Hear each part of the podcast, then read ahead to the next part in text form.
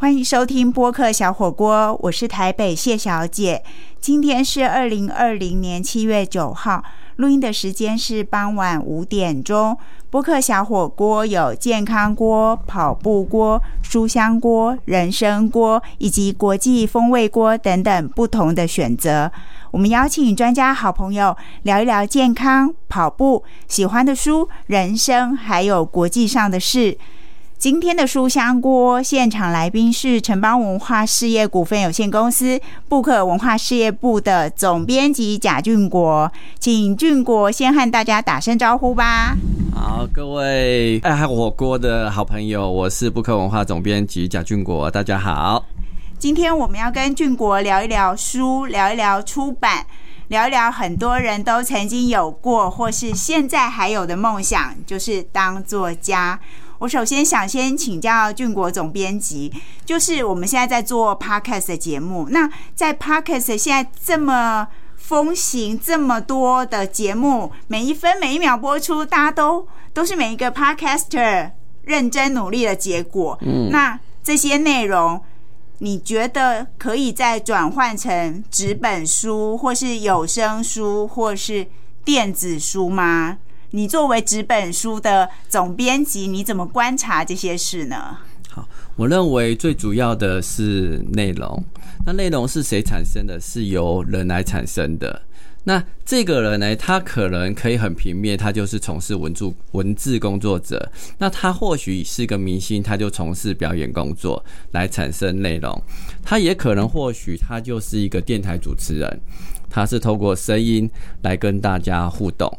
所以我认为，其实最重要的是内容。那内容需要阅读，阅读有很多方式，譬如说用眼睛看也是一种阅读，用耳朵听也是一种阅读，用眼睛加耳朵啊，影音的这个效果其实也是个阅读。所以我鼓励所有的作者，也就是我把它定义成内容产生者或是内容供应者，他能够用。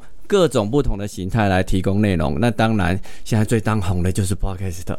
哦，所以你觉得做 Podcast 是有可能之后在这个声音产生呃产生了内容之后，有可以在各种不同的样态出现，然后它都是你所谓的作者。嗯，我我我这样说好了，就是说，呃，我认为一个作者他面对不同的读者，他有些读者他可能喜欢。读文字，他可能想想用阅读的方式看书，那他可能想听听声音，他可能就听 podcast。譬如说，我觉得我在在转换另外一种方式来讲好了。譬如说，呃，我今天想要学呃说话术，想想知想如何学一个技巧，如何让人家我一开口就让人喜欢我。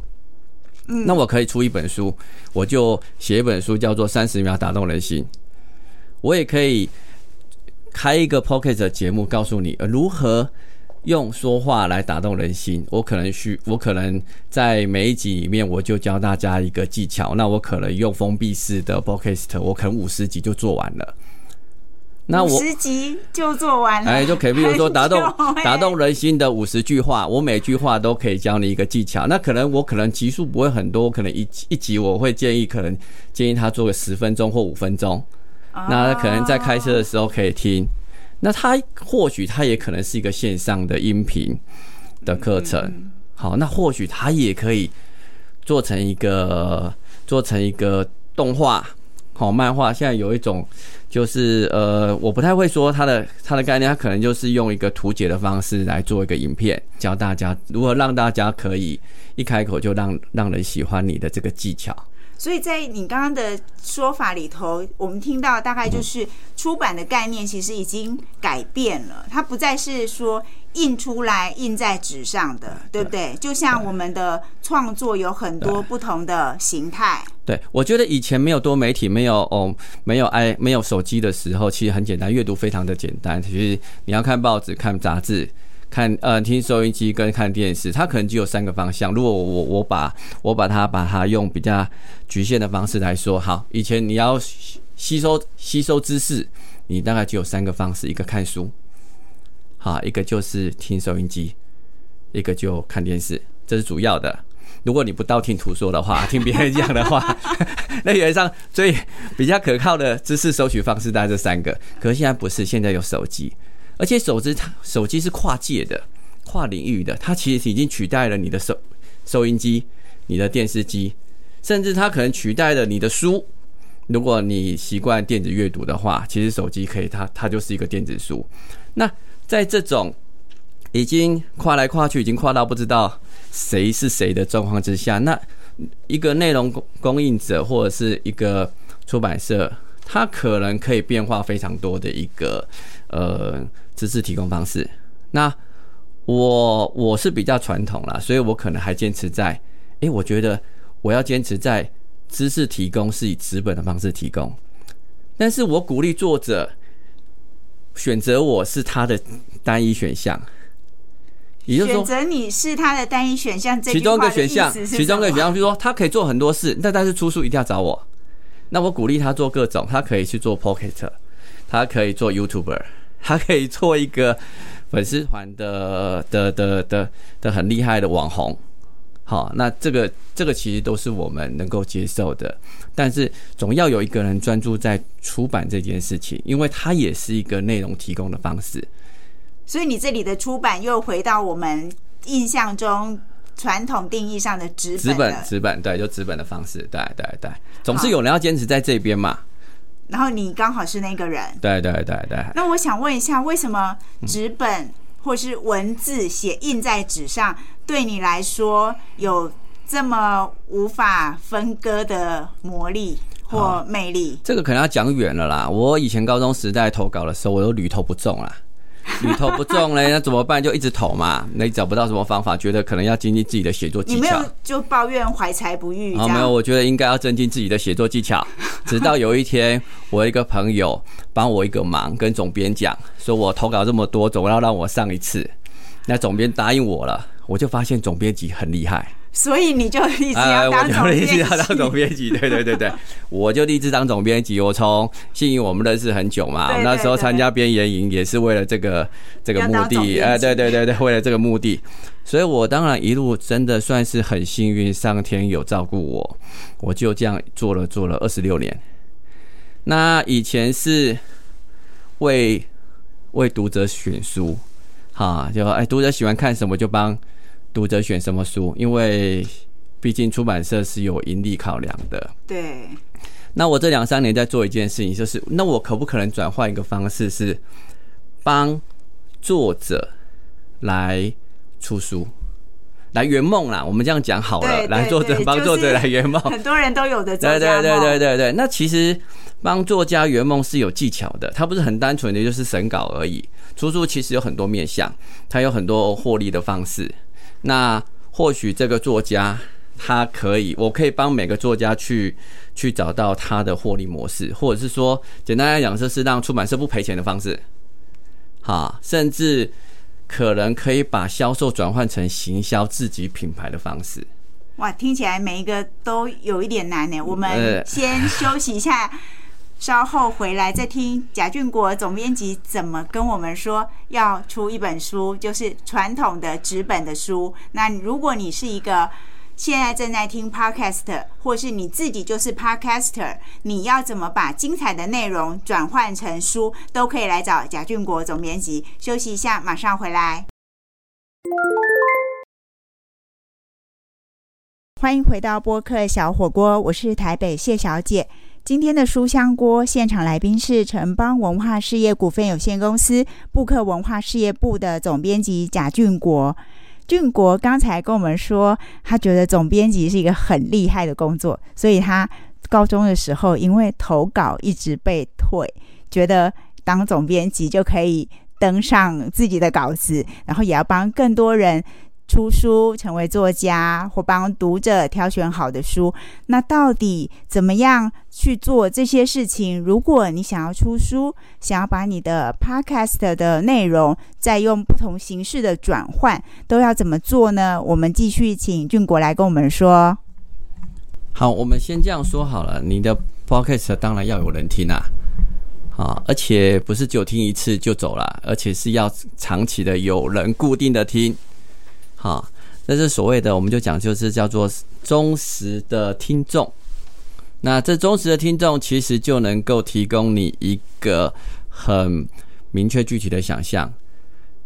如果他今天每一集都听你的这个节目，那他听一百集之后，你把这些内容出成书，你觉得他会不会买？我觉得不会。好，为什么？因为你觉得他听过了。对，有两个原因，我觉得不会。是，第一是听过了，对第二是 podcast 不用钱，对我随时要听都可以听。对书我要花钱去买。好，这里面就会有一个迷失，就是我我直接跳出来讲另外一件事情，就让人让让让大大家来对照 podcast 这件事情。很多出版社会跟作者讲，你的内容不要在网络发表，因为发表完之后就不会有人看了，对对吧？对，但是呢，我们发现有几个很有名的作家，他的作品还没出版之前，其实大家都看过了，但是出书之后卖得非常好。好，那其中有一个我讲比较遥远一点的，如果我们的我们的听众朋友年纪有稍微大一点，我我举个例子，叫呃蔡志恒先生曾经出过一本书，叫《第一次亲密接触》，他的书其实在 BBS 其实发表的 BBS 俊国，已经透露你的年龄了。啊，是是是。但他出书之后还卖的非常好，而且是畅销书。好，那除了他之外，我再讲另外一个例子，叫做《人体使用手册》。这个作者很有趣，这个作者写了一本书，他并没有出版，他就透过 email 传阅。几乎在当时我找到他的时候，他的这本书其实几乎每个人都收过，他的书名就叫做《人体使用手册》。那时候我找他的时候，要他要出他这本书的时候，他他他问我说：“诶，其实这个几乎每个人都收过，在台湾两千三百万，几乎有一半的人，我他他觉得没有全部，也有一半的人都收过。你出书还会卖吗？”我认为会卖。我跟他说：“我说其实很多人只有收过你的这本书，但并没有看完。那没有看完，可能是没有时间，或是没有兴趣那为什么你还觉得会卖呢？对，但是有更多人看完之后，他希望有纸本能够送给朋友看。啊，所以有时候买书，去做调查吗？诶，后来这本书出了，在台湾卖了五十万，在大陆卖了一百万。我是说，在出之前，你有去做调查有吗？哦，对，有很多。我这样讲好，就是有一个好朋友跟我说：“哦，俊国，你在出版社，你要不要去找这个作者出书？”我说：“为什么？”他说：“我已经收到十几次这本书了，但我就是想看纸本书，我已经看完了，我还想再看一次，甚至我还想买二十本送给别人。”他叫我去找，我说很难呢、找不到哎、我其实找到这这个作者找了两年，后来听透过了一个很机缘的方式，我流化在我流化到美国的一个叫美佛美美佛会，就是美丽的美，佛是佛教的佛，会是会，我不知道他是干嘛的，反正我就留话给他，请他帮我找吴清忠老师。那没想到这次回一也是最准确的一封信。吴清忠老师回我说：“诶，他在最近就要回台湾，他一直都在美国，他最近要回台湾。后来他才他回来台湾之后，我跟他见面，跟他报告我整个出版的想法之后，最后这本书就出来了。那这当然是比较有故事性的、其实大家去查九把刀。”这个这个藤井树，很多人其实他都是在网络上发表过非常多文章，把文章集结之后一样一样一样卖。那包括说金庸，金庸之前在《明报》在连载他的武侠小说也是一样，你只要每期每期看，你都看过他，你就可以看完了。为什么出书你还会还会买可你？现在讲的是大师级，那如果是像素人，或是他准备要出第一本书的人，也是可以用这样的模式其实他们还没有出书之前，还没红之前，其实都是素人。蔡志成第一本书还没红，也是素人。对哦所以我们但是有的人有机会会有那个天分，可以一炮而红，或是努力很久之后红了。但大部分人人所以如果你不相信你自己有这个机会，你就不会有这个，机会啊所以我。接下来要问就是说，我们是不是要相信自己有这个机会，当然要跟可能，然后也要相信出版社可以帮助我们做到这件事。嗯，是啊，是这样没有错啊。因为如果我当初我没有相信自己，我也不会当总编辑啊。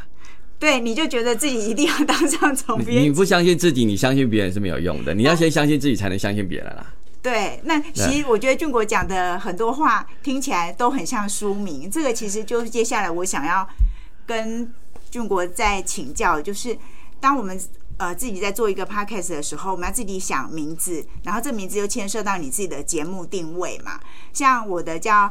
播客小火锅，那就是我觉得火锅可以有不同的口味。那我目前锁定几种，都是我自己有兴趣，也呃也觉得可以跟大家讨论、跟一起一起观察的事情。那像国际呀、书籍呀、出版啊，或人生故事等等。那书名的部分呢，俊国刚刚讲一句，每讲一句话都很像一个书名。到底这个书名跟节目名称是不是一样？就是要很厉害。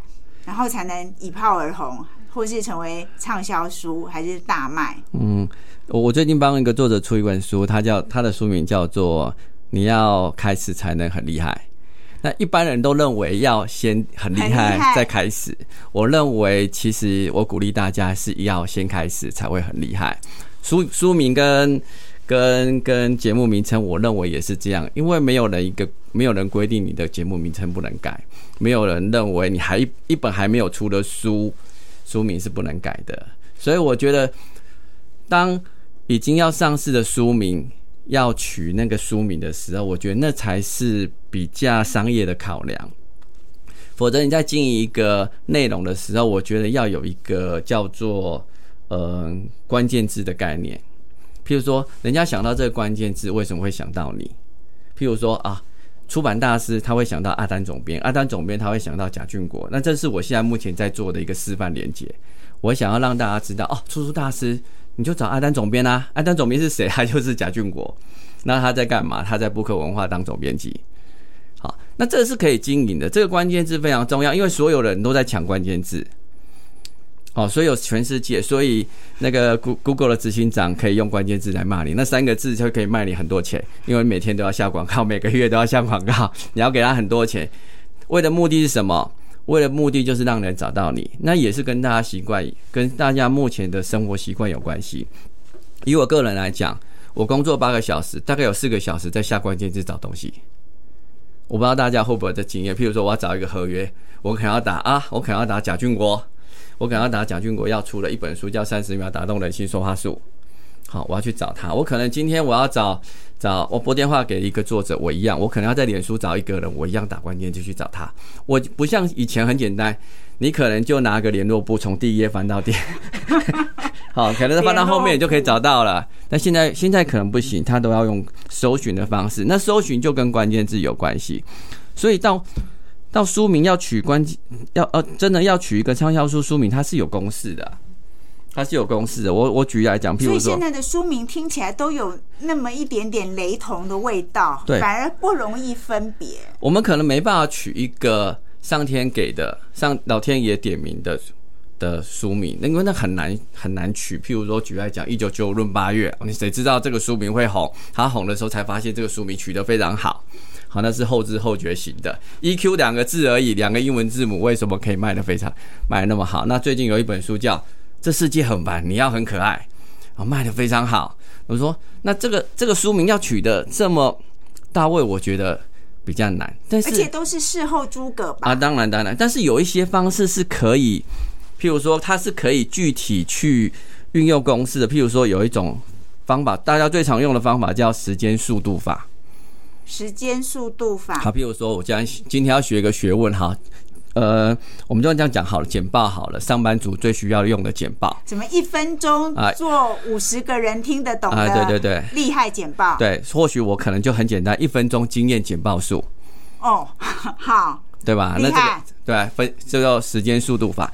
这本书的这个书名，作者曾经跟我讨论过，他说一分钟太夸张了。他说：“一分钟不可能做出经验简报啊！”我说：“那老师，你告诉我要几分钟？”他说：“至少也要三分钟。”所以你有改书名吗？我觉得一分钟跟三分钟，它的效果是一样的，实际就是表表示很短的时间。所以你刚刚讲的那个时间，就是要越短越好。对它只是用一个一分钟、三分钟来告诉你，其实这个方法很简单，很容易上手。不需要花很多时间，不需要走很多冤枉路。对它概念是这样，所以只要很难的学问，几乎都可以用这种方式。譬如说，一分钟打打造你的影响力。可是这些书名听起来都好像，那你怎么样在这么很相似的书名里头，大家都懂这些公式，然后你的书又可以出类拔萃，被被被很多人选到或当然看见？，我我我就算今天这样说，其实还是很多人不知道用这个方法。所以目前这个方法还是很有用。等到全世界大家都会用的时候，那我们还会有还有别的方法。我我单单畅销书的方法至少就十几种、二十种，我们好还可以再做几种。好，我们来讲好了。好，你譬如说，呃，对账法好了，对账法是稍微难一点的。譬如说，结婚要慢，离婚要快。哦，那再再讲两性关系嘛，对不对？嗯你听这个书名大家就知道了。啊，譬如说我刚刚讲的，这世界很烦，但你要很可爱，这也是对仗的方式。呃，如果可以简单，谁想要复杂？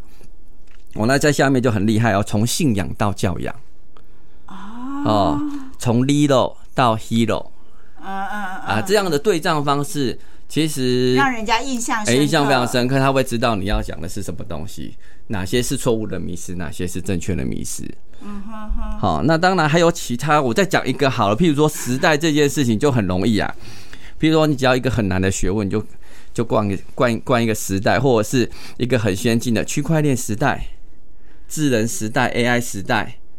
好，那你后面再可以再套其他的哎公式真，的耶，加上时代看起来好像没那么哎，就难。而且就比较大气一点。对，例如你刚刚讲那 AI，如果那本书叫 AI，对对于一个理理科盲，我一定不会去看。但如果你叫 AI 时代，我想说，可能是讲这个时代的故事或人，我我可能就会上当去翻那个书。对，我们讲 podcast 好，podcast 时代，podcast 可以再用另外一个，我们讲大未来，podcast 大未来。哦，时代跟大未来可以置哎，换。对，这个关键字是非常重要的，它会让你的书名变得比较大气，比较让人家愿意去好奇心想要去阅读。那我的节目名称如果改成“小火锅大未来”，会不会比较厉害？呃，小小 大未来绝对会比小火锅好，但是小火锅亲切，大未来大气，所以不知道就是你要先去取决于你想要的是亲切还是大气，所以这个不一定是有标准答案的，但是它会有个比较方式。假设你未来希望说你能像李世端的节目这么大，那你就不适合做小火锅，我没有那么大的志气。你可能是要做亲切的，可能譬如说李明楼的非常男女，那这样的东西可能或许可以做小火锅。哦，对，原来取书名，光取书名可能就可以出一本书，或出很多本书，对不对？对我们下次应该跟俊国专门聊一集厉害的书名，但是还有关于出版有很多的事情，还有俊国在出版业有超过四分之一世纪了，到底这个二十六年来看到哪一些趋势呢？我们休息一下，稍后马上回来哦。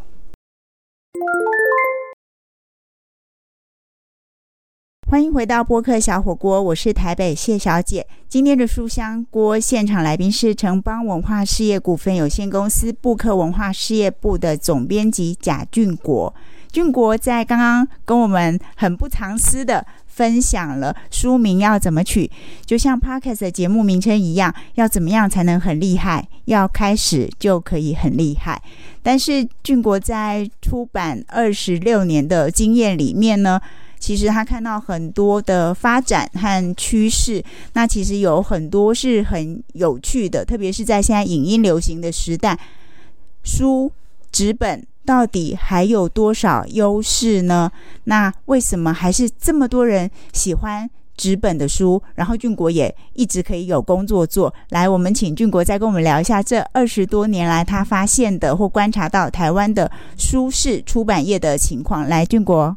好，我这样说哈，以前哈，呃，这这这二十年来，我认为我的观察，其实出书的总数虽然有越来越少，但我觉得还是很多，一年出个三万种书，在台湾是平均是有的，一年。一三万年三万本，三万种书啊，三万种书，因为本的话，一种书可以卖十万本啊，哦，所以我们讲的是种类哈，譬如说 title，我们用讲 title 数。概念的东西，一年大概有三万三万个以上的 title 在书。名会有三万个，哎，对，三万个书名在在在市场上流通，这个数字应该是只会多不会少啦，哈。那也就是说，呃还，会越来越多人出书的意思吗？呃，我认为会更多。我觉得，呃，销售的数量会越来越少，每一种书的销售数量会越来越少，但书总数会越来越多。因为以前我的观察，以前是出书难、卖书容易的时代，以前没有手机，没有网络，嗯，你要写一本书非常难，你必须要精通。中外古今，古今中外的东西哎、你没办法 Google，没错，你要你要先阅读才能去写作，你必须要阅读才能产出东西嘛，嗯，对不对？所以以前是出书难、卖书容易的时代，为什么？因为大家都要靠书才能获取学问嘛，所以它是一个很很很单一的一个渠道哦，一个管道。譬如说，第一个要写书的作者，他可能要读一百本书才能写写一本书，对，对不对？那所以写书很难。啊，对，写书很难。你看，读者也没什么好看的，因为那时候生活也蛮无聊的。我写一本笑话书可以卖五万本，你就知道那个世界 那时候的环境多无聊，对不对？好，那所以嘞，那时候大家要获取学问的方式，能够比较静态的，大概就是读书啦。嗯哼，好，那时候读书的风气算算算是好的年代。对，那现在不一样，现在写书非常容易。现在写书非常容易，因为你要获取资料非常容易，好，那写书比较容易，可是呢，销售就会变得比较难。因为大家都都在写，对我讲一个笑话，我问我周遭的朋友，我说你喜欢你你想你你最近想要出一本书，还是想买一本书？我大部分的做我的好朋友都会跟我讲，我最近想要写一本书，想出一本书。然后说那你要不要买书啊？他说嗯，我原上我时间很有限，我觉得我先写书再说。好所以是因为你的好朋友怕你没有工作，然后想要出书找你帮忙出。其实我觉得这个趋势会越来越明显，好，而且甚至会让大家会措手不及。原因就是说，因为现在没有人会认为出书是可以赚到钱的，出写一本书是可以赚到钱的。那你认你你既然写书不是为了赚钱，那为什么要写书呢？所以其实大部分是额外的目的，所以我们通常讲行销有，我们讲说在行销上面有两个，一个叫行销，一个叫销售啦。我们讲说啊，在这个市场上有两个目的嘛，一个就是行销，一个是销售。嗯，那以前很简单，以前是出书难、卖书容易的年代，你只要出书就好了。就会有人买啊，就会有人买了。那现在呢？你现在出书，出书容易，卖书难。你要想的是卖书，可是卖书哎，既然这么难，你单纯去想卖书是没有用的。所以你应该在卖书上面再想一个，那我要怎么去行销这本书？那与其行销书，还不如行销人。所以为什么现在自自媒体比大众媒体好？所有的广告现在大部分都下在自媒体，反而下在大众媒体的少了。原因是在这个这个地方。所以今天书的规格当然就越来越小。以前可能出三千本书，出版社才愿意出你的书。三千本哦，对，以前要三千本才愿意，甚至我还听过五千本。我以前比较龟毛的年代，我如果没有五千本，我是不签的。甚至我我我只签一万本的书，因为以前布克只出明星书啊，明星书，明星书都很大牌嘛，你没有一万，你赚不了钱啊。那现在呢？现在可能你就从五千、三千、两千、一千，甚至五百到一百。那一百是我发挥我的想象去想的数字啊，可那个那个年代可能不会到来，但至少现在目前其实是一直在下降的。两千平均三千、两千、一千的年代，其实都已经在在在现了就都已经出现了。所以你想想看，如果一本书我的音量只是一千，嗯，那代表什么意思？也就代表一个作者并不需要去想三千个读者，他只需要去想那一千个读者。那以前他去想读者一千个或三千个对他写作或对他出书的影响或是目的是在？他的服务目标，服务目标也就是说，出一本书最重要其实是影响一个人，并不是在于卖多少书啊。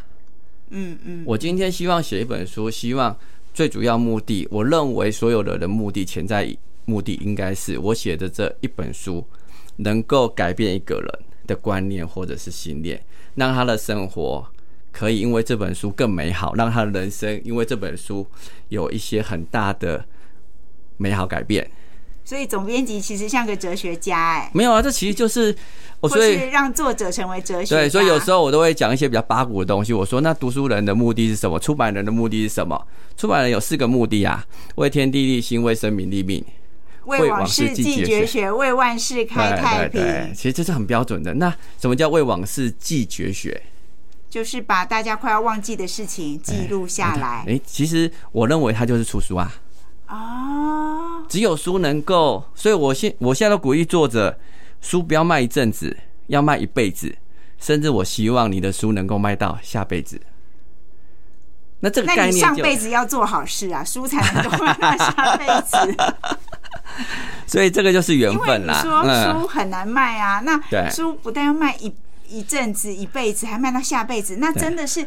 你上辈子、上上辈子要做很多很多好事，你才可能有这么好的缘分，把你书里头要影响的、要分享的，让这么多人都接收到。所以，这就回到刚刚讲的，我说，我认为其实书的内容不要怕人家看，所以就可以先分享。我觉得要先分享，让人家看了觉得有用，有用之后嘞，他看过还愿意买，所以它是一个很很自然的一个逻辑。他看过还愿意买，表示他是有用的，甚至他可能因为这样子人生得到改变，所以他会愿意为这本书去做推广。